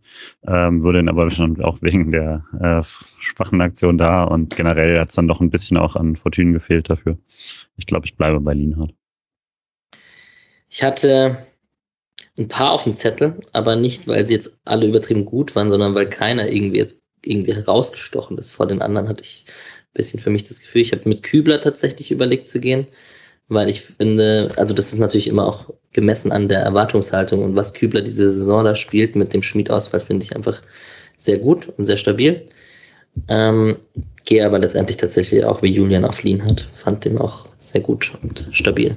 Und auch schnell und auf den Beinen und so. Ich fand es ganz gut in der Restverteidigung. Genau, was Mischa gesagt hat, haben wir noch nicht in Erfahrung gebracht. Den müssen wir gleich fragen. Doch? Ich habe es vorne in den Chat geschrieben. Äh, Vincenzo Grifo. Okay. Genau. Das ist an mir vorbeigegangen. Gut. Statistiken kann man sich natürlich anschauen. Wir haben schon darüber gewitzelt. Ich glaube, das geht jetzt an Alex, der auch bei uns äh, da uns geschrieben hat, dass die Rückkehr zum Ballbesitz Fluch, dass wenn man mehr Ballbesitz hat, dass man verloren hat. Ich würde ja dem entgegnen, dass man einfach 2-0 hinten lag und ähm, das Spiel machen musste. Das ist ja wie, oft, wie so oft die Mannschaft, die hinten liegt oder die, die vorne liegt, kann dem Gegner den Ball geben. Dadurch kommen diese Statistiken auch oft zustande. Ich denke, ich weiß gar nicht, wenn es ein Unentschieden gewesen wäre, hätte, der, hätte Freiburg wahrscheinlich trotzdem ein bisschen mehr Ballbesitz gehabt in dem Spiel. Ähm, aber ja, ich glaube, als Fluch des Ballbesitz kann man es, glaube ich, jetzt nicht so werten. Vielleicht trotzdem noch, wie hat, oder, oder Alex, wie würdest du denn jetzt aber einschätzen, quasi vom Spiel für dich jetzt? Weil wir es ja vorhin hatten, Patrick und ich ja kurz mal drüber, aber war das jetzt einfach ein unglückliches Spiel oder hat man halt nicht genug gemacht oder muss halt einfach der Ball rein oder was meinst du? Ja, das ist eine gute Frage, ob man zweite Halbzeit 72% Ballbesitz oder was? Mhm. Das ist so, das ist krass. Ähm, ja, vielleicht muss man jetzt auf die Bremse treten und sagen, man war in dieser Saison in manchen Spielen gar nicht so viel besser wie in diesem Spiel und mhm. war halt einfach durch Chancenverwertung hat man geglänzt und hatte einen guten Keeper und hat halt auch nicht diese Murmeldreckstore kassiert wie in diesem Spiel jetzt.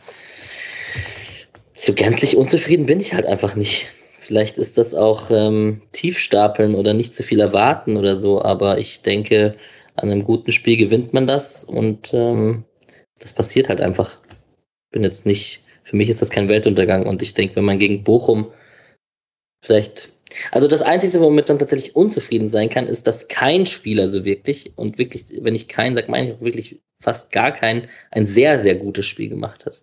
Also klar, Lienhardt, und haben wir jetzt schon erwähnt, und Gulde wahrscheinlich, die können jetzt am wenigsten dafür da hinten. Aber es war jetzt von den Offensivspielern zum Beispiel keiner, also Höhler, wenn er ein Tor macht, oder Grifo, wenn irgendeiner reingeht, oder wenn irgendeine Szene zu Ende, gut zu Ende gespielt hat, Jean mit guten Ansätzen, aber auch mit vielen Ballverlusten etc. Und es fehlt irgendwie so der eine Unterschiedsspieler dann in der einen oder anderen Situation. Das äh, kann man in dem Spiel vielleicht sagen. Und oft war das halt bei uns Nico Schlotterbeck. Das hat hm. Mischa ja auch schon oft gesagt. Ja. Ist natürlich nett, den Moderator auch mal einzubinden und zu fragen, Julian. Vielen Dank. Klar. Ähm, ja, Streich hat es nicht anders gesagt. Spielglück auf Frankfurter Seite. Ähm, er wirkte jetzt auch nicht so sehr geknickt. Ähm, er hat sich halt geärgert, dass, er, dass sie verloren haben und so. Und ich denke auch, die, Frank die meisten Frankfurter, mit denen ich so geredet habe, oder ich habe so zwei Kumpels habe ich und auch das, was ich so ein bisschen gelesen habe und so. Ich glaube, die können das auch schon relativ gut einordnen, dass sie in dem Spiel äh, relativ glücklich zu ihren drei Punkten kamen, wenn man sich die Tore anschaut. Gut. Vincenzo Grifo, Hate haben wir, Fanszene, Hate haben wir auch. Ähm, das wäre es eigentlich dann mit dem Spiel. Sei denn, ihr habt noch was zu erwähnen. Bevor wir über den Bundesligaspieltag sprechen, hätte ich noch kurz vielleicht einmal die Erwähnung, dass der liebe Christian Günther sein erstes Pflichtspiel bei der Nationalmannschaft gemacht hat, wenn auch gegen Liechtenstein. Assist bei einem Eigentor. Ein Tor hätte er fast gemacht, das wurde von irgendeinem weggenommen. Oder irgendein anderer hat ihn gemacht. Ich weiß jetzt nicht mehr, wer das war. Julian, du als berühmter Fan der Nationalmannschaft. Ich, ich, habe null Sekunden gesehen und das wird auch vorerst so bleiben, aber ich gönne jedem, der sich 90 Minuten gegen Liechtenstein reinzieht. Die Highlights habe ich mir angeguckt. Mehr, zu mehr hat es nicht gereicht. Patrick hat es aber gesehen.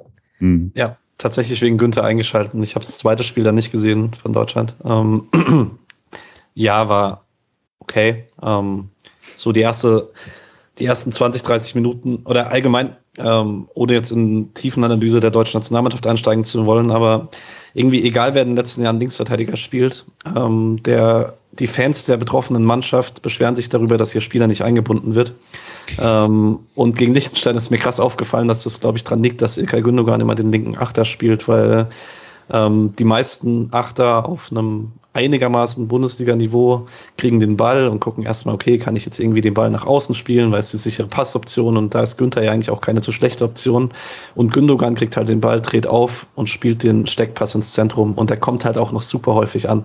Das ist einfach ähm, so eine krasse Qualität und der ignoriert halt den linken Flügel immer, weil der ihn nicht braucht.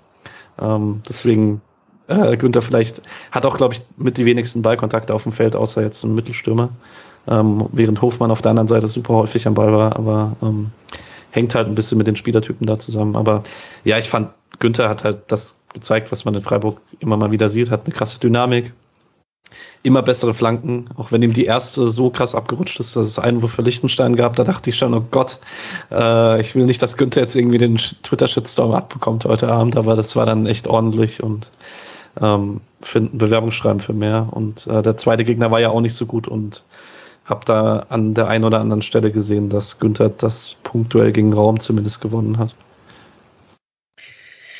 Yes, wir werden es weiter beobachten.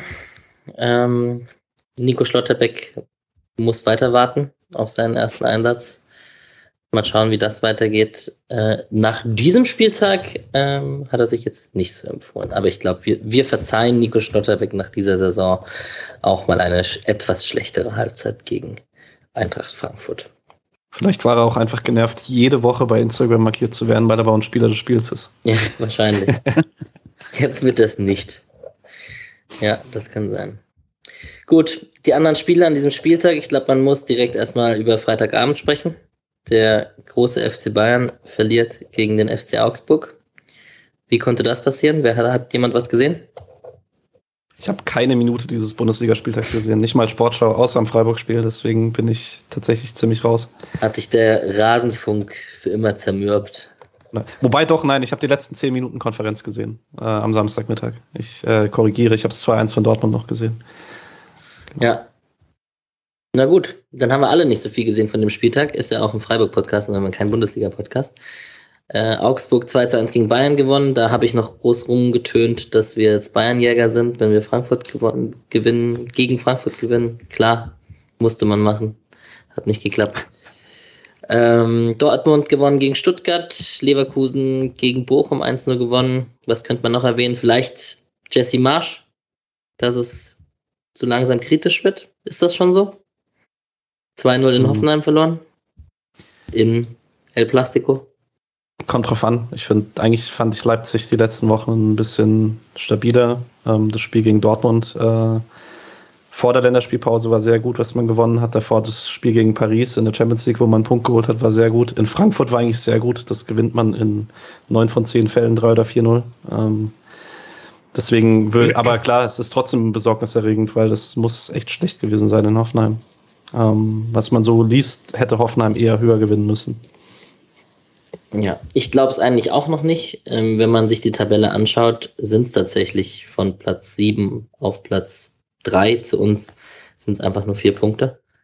Weiß man nicht, was Leipzigs Anspruch eigentlich ist, da oben mitzuspielen und den, die Bayern zu ärgern wahrscheinlich, aber ähm, das wird jetzt kühne These. Zehn Punkte Rückstand nach zwölf Spieltagen wird es eng, die Bayern noch einzuholen, aber mal gucken, wie das Ja, man muss aber also Leipzig ist zu einer sehr großen Wahrscheinlichkeit international raus. Und ähm, das heißt, man hat dann mit dem Kader eine Rückrunde ohne Doppelbelastung. Das heißt, da kann man schon ordentlich was erwarten wahrscheinlich. Mhm. Ja, das stimmt.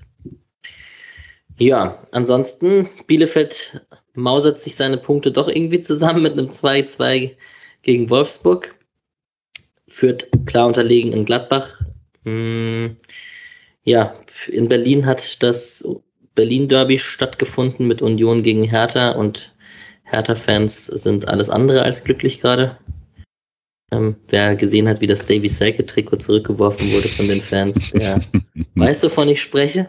Was gibt dem da auch das Trikot? Ja, das, das ist, denn? also, ja. Also so eine, so eine, das ist ja eine Provokation, was ist das? Also, ja. ja. Und ähm, ja, Mainz gegen Köln 1 zu 1. Ja, Alex, jetzt frage ich dich kurz. Ja, bitte. Denk, denkst du, Dardai muss sich Sorgen machen? Also, Ja, safe. Die, die klar, Gladbach geschlagen, aber ich meine, man hat drei Punkte vom Relegationsplatz wieder. Und die auch nur, weil man halt zwischendurch mal Bochum und Fürth geschlagen hat. Dardai, Dardai fliegt vor der, vor der Winterpause. Okay. Also spätestens zur Winterpause. Dann, dann, dann auf jeden Fall, dann holen sie sich einen neuen, der die Vorbereitung beginnt. Aber ich könnte, ich weiß jetzt, ich habe jetzt Herthas Spielplan nicht im Kopf, logischerweise. Ich habe wichtige Okay. Dinge, als mir Herthas Spielplan anzuschauen. Augsburg nächste Woche. Beim nächsten Spieltag habe ich mir Ja, gerade mal angeschaut, aber Na, wenn sie den verlieren, dann, dann ist er raus. Ist ja direktes Duell. Hm. Ja, würde ich jetzt mal behaupten. Na gut. Die Leihspieler kann ich mal kurz erzählen.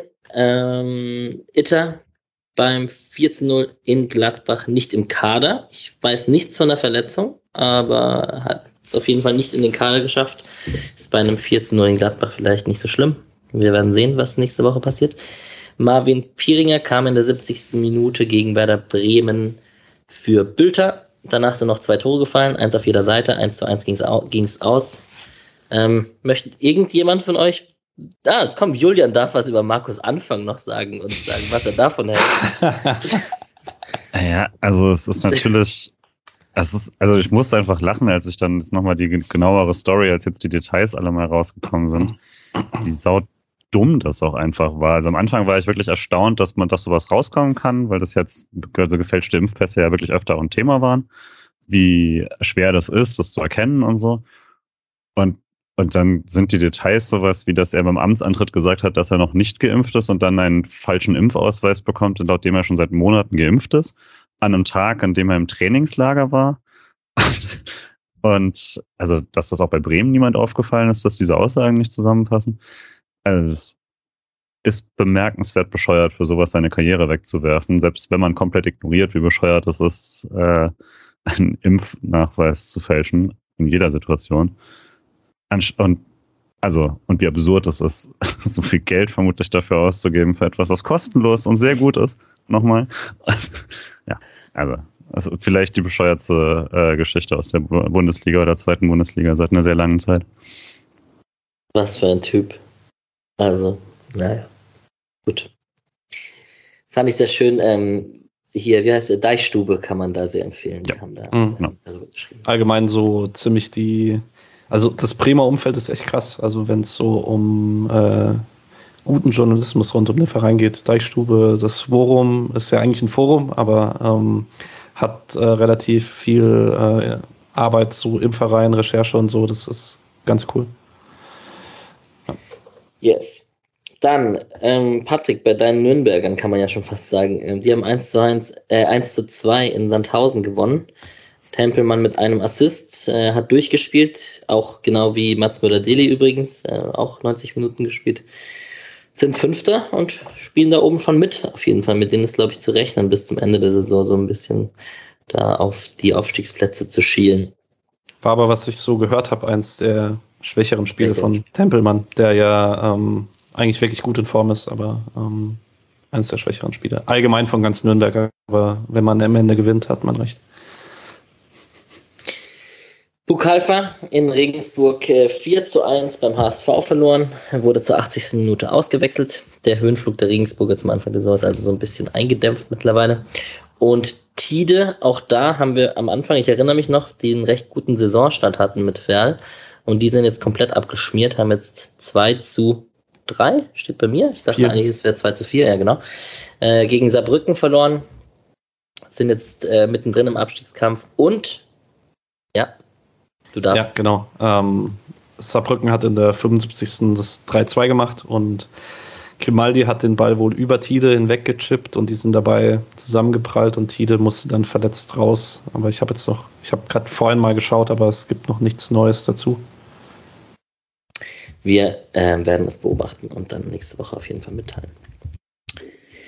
Genau. So, dann spreche ich mal ganz kurz über die anderen Mannschaften. Die Frauen, hat jemand was von euch gesehen? Ich kann es nicht sehen. Nee, ich habe leider auch nichts gesehen. Äh, haben 2-0 in Sand gewonnen beim Tabellenletzten. Mimeti und Wojtekova haben die zwei Tore gemacht. Ähm, ja, tatsächlich ein Pflichtsieg in dieser Saison, dann gegen den Tabellenletzten. Man ist ja Siebter die Saison. Ähm, hat sich wahrscheinlich ein bisschen mehr vorgestellt, aber vielleicht ist es jetzt einfach mal eine Saison der SC Frauen, wo man nicht so wirklich oben mitspielt. Julian? Äh, und müssen jetzt noch zwei weitere Spieler auf Hasret Kayikshi verzichten. Die ist gesperrt nach einer ah, ja. ziemlich, meiner Meinung nach, ziemlich schwachen äh, Tätlichkeitsroten Karte, ähm, wo sie ihre Gegenspielerin umschubst und dafür dann drei Spiele kassiert. Kann man vielleicht hoffen, dass es noch auf zwei reduziert wird, weiß ich nicht genau. Ähm, aber ja, das ist auf jeden Fall ein bisschen fies für eine Saison, die eh schon nicht so toll gelaufen ist bis jetzt. Genau, die haben ihr nächstes Spiel in Essen. Ähm, auch ein relativ wichtiges Spiel gegen einen, eine Mannschaft in der gleichen Tabellenregion. Äh, am 5.12., also nicht nächstes Wochen, sondern in zwei Wochen am Sonntag. Zweite Mannschaft, 0 zu 0 gegen den Tabellenletzten aus Havelse. Ich habe auch nur die Headline gelesen, bin ich ganz ehrlich, diese Woche. Ähm, Atubolu anscheinend stark. Äh, man hatte wohl Glück, dass es 0-0 ausging. Im Pfostenschuss war auch noch dabei. Und ähm, generell ist man 14. mit 20 Punkten. Das ist, denke ich, okay in der dritten Liga. Damit kann man zufrieden sein. Und ähm, nächstes Spiel ist natürlich dann ein schwereres gegen Osnabrück, die wir aus dem Pokal kennen mit der ersten Mannschaft. Ähm, die sind Zweiter in der dritten Liga am Sonntag um 13 Uhr. Kevin Schlotterbeck runterziehen, oder? ein bisschen Wär, für Angst sorgen auf der anderen Seite. Wäre ein guter Move auf jeden Fall. Eigentlich kann man das machen, oder nicht? Kleiner Psychotrick in der dritten Liga? Nee? Okay. Äh, die U19 hat 1 zu 3 gegen Mainz verloren, ähm, spielt äh, das nächste Spiel. Hm, was habe ich hier geschrieben? Am Freitag um 16 Uhr ist das nächste Spiel? Ja, wahrscheinlich. Aber Autocontrol hat mir den Gegner zerhagelt und ich weiß es nicht mehr auswendig. Ich bin ganz ehrlich. Äh, man ist Zwölfter in der äh, A-Junioren-Bundesliga. Auch das gab es schon mal bessere Zeiten. Aber ich habe mich gefragt, womit das zusammenhängt. Wahrscheinlich kennt sich jetzt von euch beiden jetzt auch jeder, keiner so gut aus oder jeder kennt sich so gut aus wie ich. Aber ähm, ich habe mich gefragt, ob es daran liegt an der Pause, aber die hatte ja jeder, oder dann liegt es daran an dem Aufstieg der, der zweiten, dass man da die Guten alle mit direkt mit hochholt, um da den Kader zu verstärken, weil ja auch viele von den Guten aus der zweiten in die erste hochgerückt sind. Das ist also eine Kettenreaktion äh, zustande gekommen ist. Lass mal einfach komplett unqualifiziert eine Trainerdiskussion starten, ja. weil ähm, ähm, U19-Trainer ist Federico Valente, der hat davor die U17 gehabt. Ähm, und war, hat da 0,86 Punkte im Schnitt geholt und jetzt ist für Thomas Stamm U19 Trainer und seitdem ist man jetzt Zwölfter. Also ich würde einfach sagen, Valente muss gehen und dann. Valente raus. ja. Sehr gut. Ja, danke ans Heimspiel für das Sponsoring an der Stelle. ja. Nein, natürlich nur Spaß. Also alles gut. Sehr schön. Gut, Falls sich jemand mit der U19 auskennt, ist er sehr herzlich eingeladen, hier im Podcast mitzumachen und mal als Interviewgast aufzutreten. Vielleicht gibt es ja den einen oder anderen, der ähm, dort regelmäßig zu Gast ist. Oder ein Daddy oder eine Mami von einem Spieler von dort oder so. Wer weiß, vielleicht gibt es ja jemanden, der hier zuhört. Ähm, kommt her und macht mit. Wir freuen uns auf Insights aus der U19. Da kennen wir uns ich, logischerweise irgendwie alle nicht so aus. Ich will echt niemanden hören, der mir erzählt, warum sein Kind das größte Talent ist. Doch, na klar. Na klar so einen kleinen Angry Dad, der so am Spielfeldrand steht und immer komplett cholerisch rumschreit. Das hätte ich gerne hier im Podcast. Gut. Nächstes Wochenende beim VfL Bochum. Wird der SC seiner klaren Favoritengorle gerecht, Julian? Ja. Also, äh, ich habe gar keine Lust, da irgendwas anderes zu, zu tippen. Ähm, Bochum ist, finde ich, echt ein äh, guter Aufsteiger. Hatte nicht damit gerechnet, dass sie in so vielen Spielen gut aussehen, auch in denen sie verloren haben, teilweise wirklich gut mitgespielt. Ähm, meistens einen ziemlich guten Torwart. Trotzdem finde ich, ähm, ganz ohne, ganz egal, wo der ist, dass der SC auf Platz drei steht, das ist, das kann dann immer so ein bisschen äh, dazu führen, dass man manches overrated oder so. Aber ähm, auch einfach davon, wie der SC als Mannschaft spielt, ist er Favorit. Und äh, auch nach einer bisschen unglücklichen Niederlage gegen Frankfurt bleibt er das natürlich und äh, gewinnt dann dementsprechend auch auswärts mit 2 zu 0, also 0-2 insgesamt. Ich hoffe tatsächlich, dass Nico Schlotterbeck fit ist, weil ich habe Bochum in Gladbach gesehen und ähm, da hat Gladbach auch ein 3-4-3 gespielt mit äh, teilweise, wo Zakaria dann nach hinten abgekippt ist und da hat man also Bochum hat echt krass schnelle Flügelspieler. Und zwar egal, wer da spielt, Asano, Holtmann, Antwia J, Blum und so weiter. Und das Die sind krass halt, gut bei FIFA übrigens für ihre Sterne. deswegen dann, weil sie so schnelle Flügelspieler haben, weil Pace ist das einzige Wichtige. Ja, egal. Ähm, da muss man echt gucken, dass man das mit äh, schnellen Halbverteidigern abgesichert hat und dafür ist Nico Stotterbeck in äh, Topform halt wie gemacht. Gulde auf der anderen Seite kriegt das auch meistens ganz okay hin. Ähm, mal schauen. Ich würde aber auch sagen, dass man ähm, ich will mir nicht drüber, ich will keine Gedanken drüber machen, dass man drei Spiele in Folge nicht gewinnt. Ähm, deswegen ähm, 1-0 Freiburg. Ich gehe auf ein 1-0 Bochum. Boah. Krise. Krise beim SC. Ja. Und was Mischa tippt, hat er das vorhin in einem Schwung gesagt? Ja, 2-0 Freiburg hat er auch wie Julian. Ah, na gut. Nehmen wir beide, ist okay. Gut. Dann war es das mit dieser Folge. Wir sind ein bisschen schneller als sonst. Ist aber auch vollkommen in Ordnung, ist ja auch eine Niederlage. Ich habe es schon, in, wer den Artikel im Heimspiel gelesen hat, die Hörerresonanz ist deutlich höher nach Siegen als nach Niederlagen. Also Respekt an diejenigen, die das, was ich jetzt gerade sage, noch hören. Und ähm, ich denke, wir hören uns nach dem nächsten Spiel gegen Bochum wieder. Und falls ihr nichts mehr zu sagen habt, wünsche ich euch einen schönen Abend. Ciao. Ciao. Tschüss.